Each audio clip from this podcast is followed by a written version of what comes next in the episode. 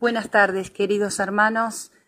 Eh, bueno, quería mandarles este mensaje eh, diciendo algo que todos ya sabemos, y es que estamos pasando un tiempo de prueba a nivel mundial, y obviamente a cada uno nos afecta eh, según lo que vivimos diariamente y según la realidad de cada uno.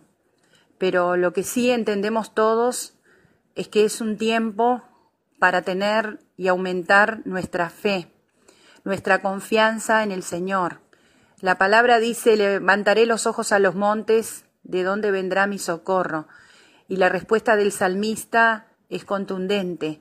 Mi, mi, socorro viene de Jehová, que hizo los cielos y la tierra. Por lo tanto, dice la palabra, que no va a dar nuestro pie al resbaladero, o sea, no vamos a resbalar, no vamos a caer, vamos a estar seguros, porque dice la palabra que Jesucristo es nuestra roca de socorro, es nuestro refugio. Y el Salmo 91 dice, el que habita al abrigo del Altísimo va a morar, va a vivir, va a permanecer bajo la sombra del Omnipotente. Así que yo los animo a que sea un tiempo primeramente de reflexión. Yo les voy a pasar algunos pasajes que me han venido en oración, en búsqueda del Señor en estos días y he sentido esto, que es un tiempo para reflexionar sobre nuestra vida, sobre las cosas que están, que hacemos, que decidimos, dónde estamos frente a Dios, para que cada uno de nosotros pueda hacer un, autoexamen en este tiempo.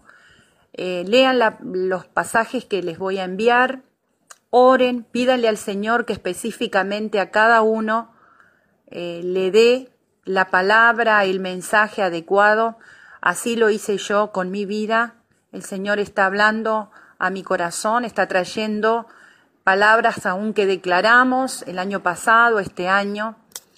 Y yo sigo creyendo que es un año donde vienen cosas maravillosas de parte de Dios, pero obviamente cada vez que Dios nos va a dar algo grande, Dios nos prepara.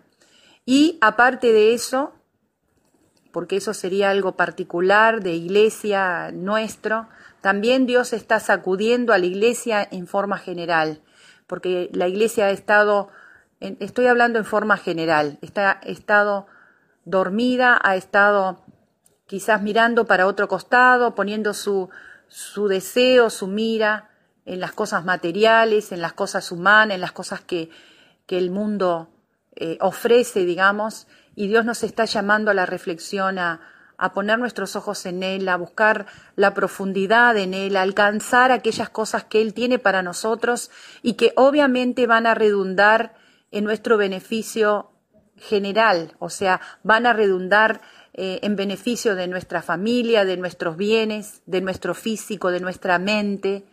Así que lean estos pasajes que ahora se los voy a enviar pero es un tiempo de madurar, hermanos, es un tiempo donde no hay que poner su confianza en el hombre, hay que poner nuestra confianza absolutamente en el Señor.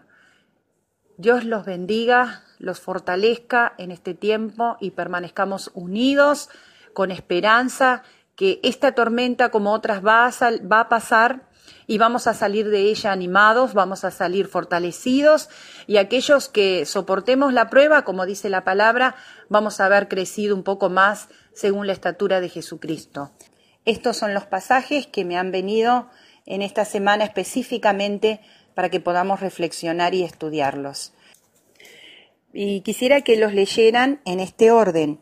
Jeremías 5, capítulo 5, del 1 al 14, Jeremías 31, del 1 al 14, Primera de Pedro 1, 5, Lucas 7, 21. Espero que sean de bendición y que traigan claridad a la mente de cada uno según lo que Dios quiere hablarnos. Dios los bendiga.